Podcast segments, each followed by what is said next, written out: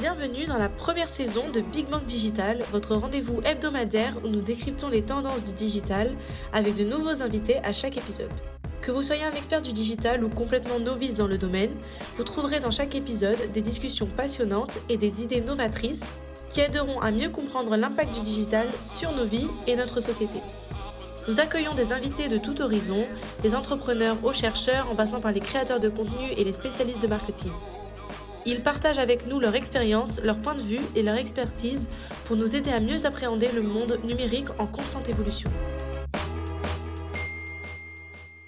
Bonjour et bienvenue sur le podcast Big Bang Digital de l'école Digital Collège qui décrypte les tendances sur les réseaux sociaux et aujourd'hui nous abordons le thème de LinkedIn le réseau social définitivement surpuissant.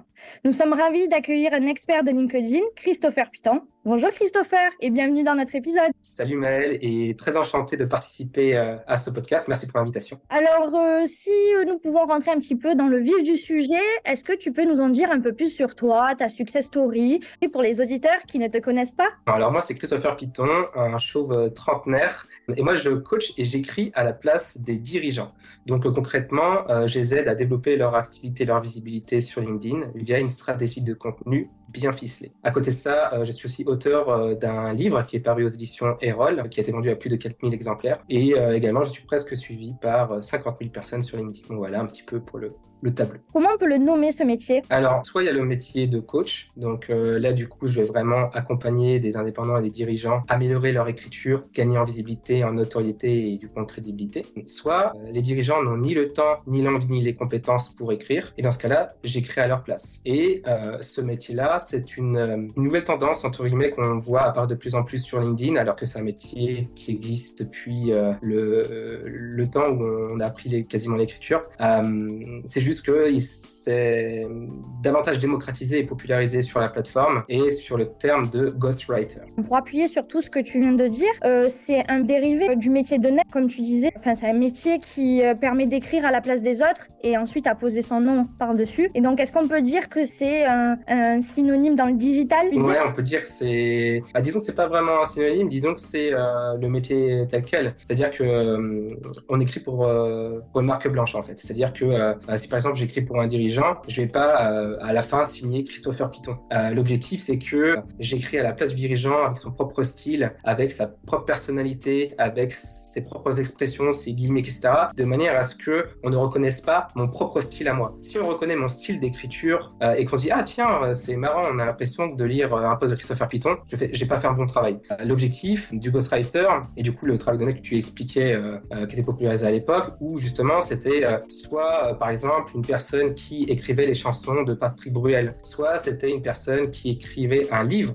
carrément à la place d'une autre personne. Et du coup, ce sont des métiers qui sont excessivement bien recherchés parce que euh, c'est une compétence rare et une compétence qui euh, se monnaie. Et euh, forcément, bah, comme c'est parfois une douleur très forte pour des dirigeants d'écrire, parce que généralement ils ont un sac de nœuds dans la tête, ils n'arrivent pas à clarifier leurs propos ni leurs pensées, bah, mon objectif c'est de les aider à clarifier tout ça, à enlever les nœuds et finalement à écrire un contenu qui leur représente, qui les représente, sans dénaturer leur personnalité, leur et qui vont résonner auprès de leur audience cible.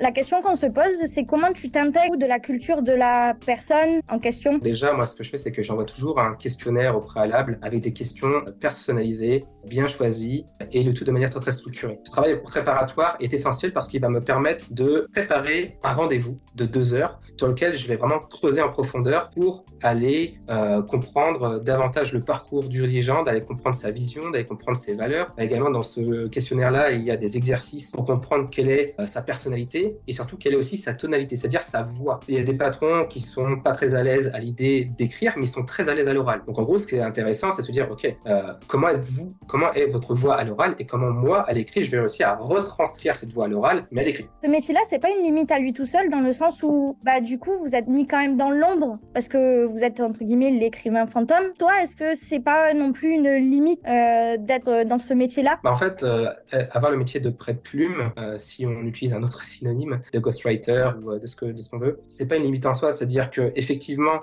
c'est beaucoup plus difficile de se rendre visible parce que par définition, tu travailles dans l'ombre. Euh, mais l'objectif, ça va être de comment toi tu te rends visible en dehors de toutes les plateformes public. Donc, c'est-à-dire bah, comment tu fais marcher ton réseau physique, comment tu fais marcher ton réseau de relations, de recommandations. Et ça qui est très important. À partir du moment où tu vas faire un travail de ghostwriting de qualité, que ton client est ravi, qu'il a des résultats et qu'il a vraiment la sensation que tu l'as compris et que tu as compris à qui il veut s'adresser sur LinkedIn, bah, tu as tout gagné. Un client satisfait, c'est un client qui va te recommander. Du coup, bah, en fait, le travail, au fur et à mesure de, prospection ou de visibilité, s'inverse. C'est-à-dire que tu vas réussir à faire fructifier ta satisfaction clientèle pour euh, générer de manière naturelle et régulière des euh, recommandations de clients à d'autres prospects, à des relations proches. Ce qui fait que de fil en aiguille, bah, tu n'as plus besoin de forcément essayer de te demander comment je vais faire pour vendre ma prestation, sachant que tu vas rester un petit dans l'ombre, parce que ce travail-là va porter ses fruits. Une nuance quand même euh, par rapport à, à LinkedIn, c'est par rapport à ce métier-là, c'est que on associe souvent le travail de ghostwriter, euh, notamment depuis euh, depuis très longtemps, euh, à des métiers associés à des métiers beaucoup plus plus artistiques entre guillemets, dans le sens où on va plutôt écrire des poèmes, écrire des livres, écrire des chansons à la place d'autres personnes. Pour écrire des posts sur LinkedIn, la douleur est quand même moins forte et les enjeux sont quand même moins moins forts sur un post. Après sur la durée, c'est encore un autre débat. Mais l'idée étant que ce métier-là va vraiment servir sur le long terme à développer, à augmenter la jauge de crédibilité, à développer la visibilité de ce patron-là et du coup faire rayonner sa marque employeur, faire rayonner son entreprise. Euh, parce qu'il faut pas oublier que euh, lorsque euh, on veut travailler avec une boîte ou avec une marque, il y a plusieurs réflexes que vont prendre les gens. ok, quelles sont les valeurs de la boîte? Ce qui m'intéresse, c'est quelles sont les valeurs du fondateur. comment il communique?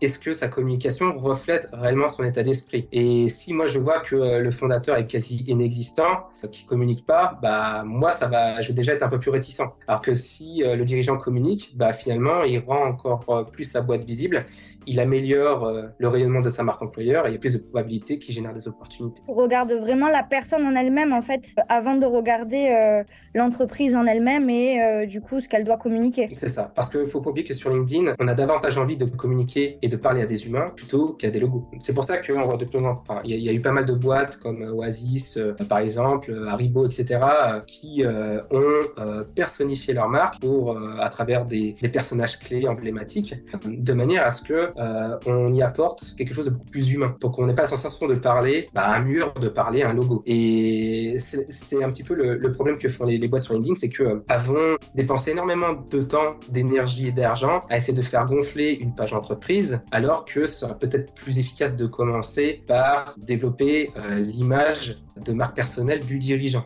D'une part parce que d'un point de vue algorithmique, les publications sur un profil personnel sont beaucoup plus intéressantes, beaucoup plus élevées par rapport à des publications sur des pages entreprises. Et l'erreur que font majoritairement les, entreprises, c'est d'avoir une communication sur euh, une page d'entreprise et de la dupliquer sur le profil personnel. Donc en gros, c'est vraiment euh, si on a les ressources, donc en termes de temps, d'énergie, humain, d'argent, bah, c'est d'avoir une double stratégie, une stratégie vraiment éditoriale bien précise sur une euh, page d'entreprise. Pourquoi pas l'image de marque employeur, mettre en avant les, les, collaborateurs à travers des portraits, mettre en avant les, des success stories, des études de cas clients. Et sur le profil, bah, plutôt avoir plutôt mettre en avant la vision, les valeurs, les conseils et la posture de dirigeant euh, par rapport à différents enjeux euh, de son entreprise et dans son écosystème à travers son propre profil. C'est vrai que ce métier-là, il est beaucoup utilisé sur LinkedIn, mais est-ce que ce métier-là pourrait aussi coller euh, sur les autres réseaux sociaux, entre guillemets? Ça existe déjà. Parce qu'on voit, en fait, le, terme ghostwriter, c'est surtout démocratisé sur LinkedIn parce qu'il y a eu des, des, personnes qui ont été, on va dire, un peu plus précurseurs dans ce mouvement-là et qui ont réussi à gagner très très vite en visibilité, en notoriété, qui fait que ça donnait beaucoup plus de visibilité à ce métier-là qui était connu, mais moins démocratisé, moins populaire. Des euh, influenceurs sur Instagram, des boîtes sur Instagram délèguent la création de contenu. Et à partir du moment où on délègue la création de contenu, c'est soit le délègue des community managers, du coup ils vont gérer, euh, créer du contenu, animer euh, le contenu, soit ils délèguent ça à des ghostwriters. Donc là où le modèle économique va être différent, c'est-à-dire qu'on va surtout être payé pour, pour écrire du contenu. Et là, un ghostwriter va se différencier d'un rédacteur de contenu, c'est que le ghostwriter va avoir une forte appétence business. C'est-à-dire, il va pas juste créer du contenu pour créer du contenu, il va créer du contenu dans l'objectif de générer des opportunités d'affaires et pas juste créer du contenu pour euh, essayer juste de, rendre la page, euh, on va dire, active. Et c'est ça l'enjeu en fait. Et c'est pourquoi les ghostwriters, généralement, ça dépend des cas, sont quand même euh, mieux payés que des rédacteurs web. Tout dépend après bah, du modèle économique, du positionnement, de la cible, etc. Mais, voilà, c'est une remarque que, j'ai pu, j'ai pu faire globalement, en tout cas, sur ces, ces deux dernières années. À l'heure actuelle, parce que je voulais savoir dans quel domaine euh, tu étais quand même le plus sollicité, si c'était plus ta partie coaching, ta partie ghostwriter. Ouais, euh, alors moi, j'ai diversifié mes sources de revenus, c'est-à-dire que euh, l'objectif, c'est pas de mettre toutes mes offres dans le même panier, mais c'était plutôt de me dire, OK, je vais pas être dépendant d'une seule offre parce que j'ai un objectif de, de scaler, c'est-à-dire un objectif d'augmenter mon chiffre d'affaires sans avoir nécessairement à embaucher. Donc, ce qui veut dire que finalement, Ghostwriting ne représente que un cinquième de euh, mes revenus. Euh, et pourquoi, du coup, ça représente que ce pourcentage-là? C'est parce que euh, j'ai pas envie de faire que de l'opérationnel. Euh, j'ai envie d'avoir toujours un pied sur le terrain pour savoir si ce que j'écris est toujours valable et surtout ne pas être en gros biaisé par l'audience que moi j'ai. Donc, moi, j'ai 50 000 abonnés. si j'écris un contenu qui est, qui est moyen, j'ai plus de probabilité d'atteindre les 100 likes qu'une personne qui débute sur LinkedIn et qui va faire un post moyen et qui va faire un like. C'est là, en gros, j'essaie de sensibiliser les gens à ce sujet-là pour euh, éviter en gros des. En fait. Pour rebondir sur ça, pour toi, quelles sont les grandes étapes clés entre guillemets pour construire une bonne stratégie sur euh, LinkedIn, adaptée à plus ou moins une entreprise hein? Bah, Si on part de l'objectif que l'entreprise souhaite développer la, notoriété de sa marque à travers le dirigeant. Dans ce cas-là, ce qui va être intéressant de faire en priorité, c'est bah, les, les, étapes préparatoires que j'avais euh, mentionnées en amont. Donc en fait, tout, toute cette étape préparatoire va être essentielle pour comprendre qui il est et pourquoi il a monté sa boîte et quelles sont du coup les valeurs de sa boîte. Est-ce que c'est un effet miroir de lui ou est-ce que c'est totalement déconnecté de lui? Et à partir de là, ça va de dire ok, bah quelles sont ses ressources? Est-ce que euh, il a juste le budget pour euh, développer son image de marque personnelle et à, travers son, propre profil, bah, faire rayonner l'image de euh, sa marque employeur, de son entreprise du coup? Ou bah s'il a davantage de budget, bah, il peut très bien mener en parallèle une stratégie éditoriale sur sa page entreprise, mais qui va être complémentaire à la stratégie éditoriale menée sur son propre profil. Une fois qu'on a déterminé euh, bien le positionnement, euh, tout ce qui va être l'identité de marque, euh, la cible, le discours de marque, après l'étape d'après, ça va être d'optimiser le profil, d'optimiser la page entreprise et de créer après bah, une stratégie éditoriale qui va servir à ces objectifs business qui ont été définis en amont, voilà, dans les lignes. Oui, parce que c'est quand même beaucoup, beaucoup plus complexe que, que seulement dire ces étapes-là. surtout en plus en fonction de, de chaque entreprise. Hein. On n'a pas les mêmes objectifs, on n'a pas la même vision. Donc c'est vrai que du coup, c'est. les mêmes euh, ressources. C'est ça, ouais, ouais. Pour toi, quels seraient les points forts, points faibles de ce réseau social?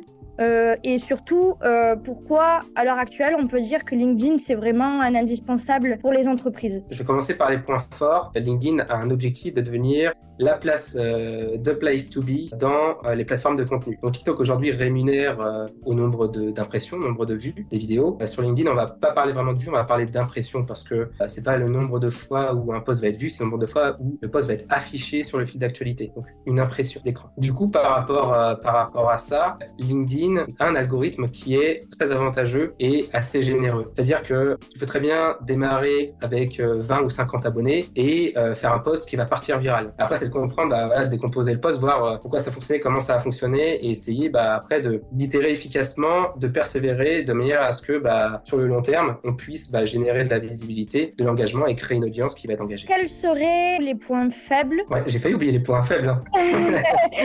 les points faibles, ouais. J'étais en train de me dire, c'est bien, c'est bien, tu mets en avant. les mérites de LinkedIn, dis donc. Et, dis donc, il n'y a que des avantages alors de, sur ce réseau social.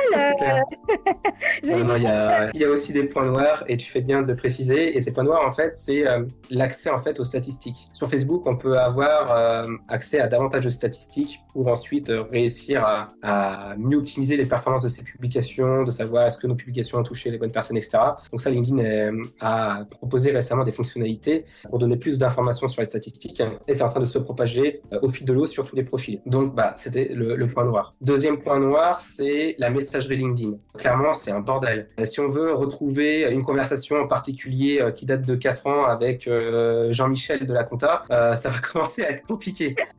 donc l'objectif, je pense, ce qui serait bien, c'est que bah, LinkedIn vraiment mette l'accent sur une meilleure gestion de la messagerie pour que ça devienne un réel outil de travail. Et ouais, non, c'est sûr que pour les entreprises, donc forcément, c'est plus qu'un outil, qu'un simple réseau où on va passer le temps dessus, quoi. Ouais, ouais, ouais c'est ça. Mais après, ce qu'il faut savoir, c'est que LinkedIn euh, a tendance aujourd'hui à essayer de favoriser certains formats de contenu, euh, surtout quand on a une nouvelle fonctionnalité qui sort. L'idée étant que, euh, de comprendre que LinkedIn, c'est avant tout une plateforme de l'écrit. C'est vrai qu'on voit de plus en plus de créateurs de contenu publier des vidéos, ou comme moi, publier des carousels, c'est-à-dire en s'inspirant des codes d'Instagram. Et je vois de plus en plus la nouvelle génération, la vôtre, venir avec votre code TikTok. Et ça, ça apporte un réel vent de fraîcheur. Il y a beaucoup de boomers sur LinkedIn, des dinosaures qui sont là depuis longtemps. J'en fais partie. Euh, mais par contre, ce, sur quoi je suis pas d'accord, c'est que euh, c'est de rester sur ses acquis. Mais c'est très bien parce que euh, ça nous nous adapter et pas essayer de faire en sorte que la plateforme soit telle que nous on veut. Parce que la plateforme ne nous appartient pas. On est juste locataire sur LinkedIn. On n'est pas propriétaire. Il faut toujours apporter quand même de la nouveauté pour essayer de donner un nouveau souffle en fait.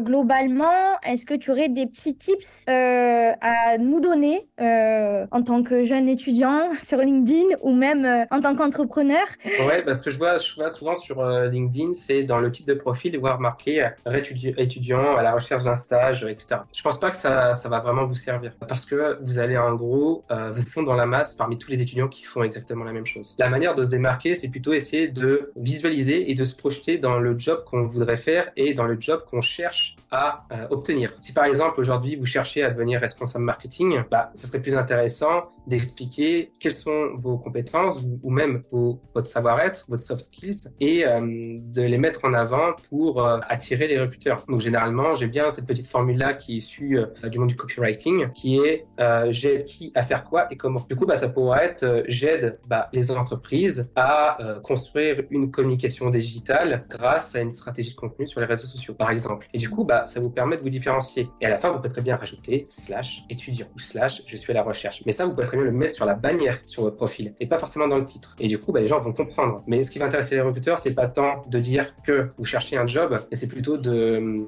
du le dire, c'est de le montrer. Du coup, montrer que vous avez les compétences pour ce job-là. Donc, bah, en optimisant bien votre profil, comme si vous, vous étiez quasiment dans ce poste-là, et de commencer à créer du contenu. Non pas pour euh, juste pour publier vos CV parce que bah, ça marche pas, faut être honnête, hormis quelques exceptions, mais de commencer à publier quelques euh, conseils, à documenter votre apprentissage. Là, en ce moment, vous tournez un podcast, ça peut faire un sujet de poste. Les coulisses du, de l'enregistrement de ce podcast. Et du coup, bah, d'un point de vue des recruteurs, bah, ça montre que vous êtes en train d'apprendre une compétence qui est bah, de créer un, média. Et du coup, bah, ça, c'est hyper important. Et le fait de le documenter, bah, il y a moins de contraintes parce que c'est beaucoup plus facile pour vous, parce que c'est quelque chose que vous avez vécu. C'est beaucoup mieux de se mettre dans la peau d'un expert, se dire, bah, voici trois conseils pour développer votre stratégie. Vous allez euh, ressentir, je pense, un blocage. Alors que si vous juste vous partagez ce que vous avez vécu, ce que vous apprenez là, en ce moment, ou la semaine dernière, et bah, du coup, ça, ça va aider des gens et ça va inspirer d'autres personnes parce que même si vous n'êtes pas expert, que ça fait 10 ans que vous euh, êtes dans le milieu, ce que vous avez appris là, et ben vous en savez 90% de plus que les, la moyenne des étudiants. Et du coup, c'est ça qui va être intéressant de mettre en avant. Et petit mot pour la fin,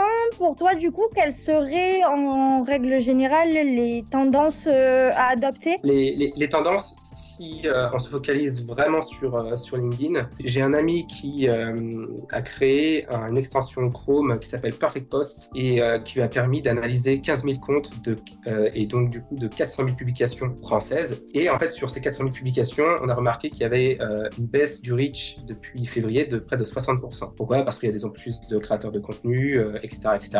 Donc, forcément, par rapport à ça, bah, on est amené à se dire, est-ce que ça vaut toujours le coup de publier sur LinkedIn? Bah, clairement oui, parce que euh, toutes les personnes qui ont l'habitude de publier des contenus qui sont des évidences ou qui sont pauvres en, valeur, et du coup que qu'une intelligence artificielle pourrait écrire, bah, sont des contenus un petit peu cheap qui vont passer à l'oubliette, qui vont disparaître, qui vont se prendre une bonne tatane. Donc en gros, l'idée, ça veut dire bah, qu'est-ce que moi je peux faire pour me différencier? Parce que j'expliquais tout à l'heure, documenter vos apprentissages parce qu'une IA ne pourra pas le faire à votre place. Autre tendance, bah, c'est de comprendre quels sont les formats qui réellement fonctionnent le mieux sur LinkedIn. D'après cette étude-là, euh, c'est pas aussi euh, flagrant que ça. Euh, disons qu'il n'y a pas réellement de format qui performe mieux que d'autres, mais disons qu'il y a certains formats qui, euh, en fonction de vos forces, vont être un avantage. Par exemple, si vous êtes plutôt doué à l'écrit, bah, faites du texte simple. Si vous êtes, vous avez une sensibilité graphique, essayez de faire du carrousel, des infographies ou des images. Si vous aimez bien euh, faire des selfies, vous prendre en photo, être à l'aise euh, face caméra, bah, publier des photos, mais qui illustrent vos propos et pas juste publier une photo pour publier une photo parce qu'on a dit que ça marchait bien. Vraiment, le format qui marche pas du tout tout qui se casse la gueule, c'est la fonctionnalité sondage. Clairement, 2020-2021, c'était le format de prédiction où n'importe qui publiait un sondage et pouvait exploser sa visibilité. Aujourd'hui,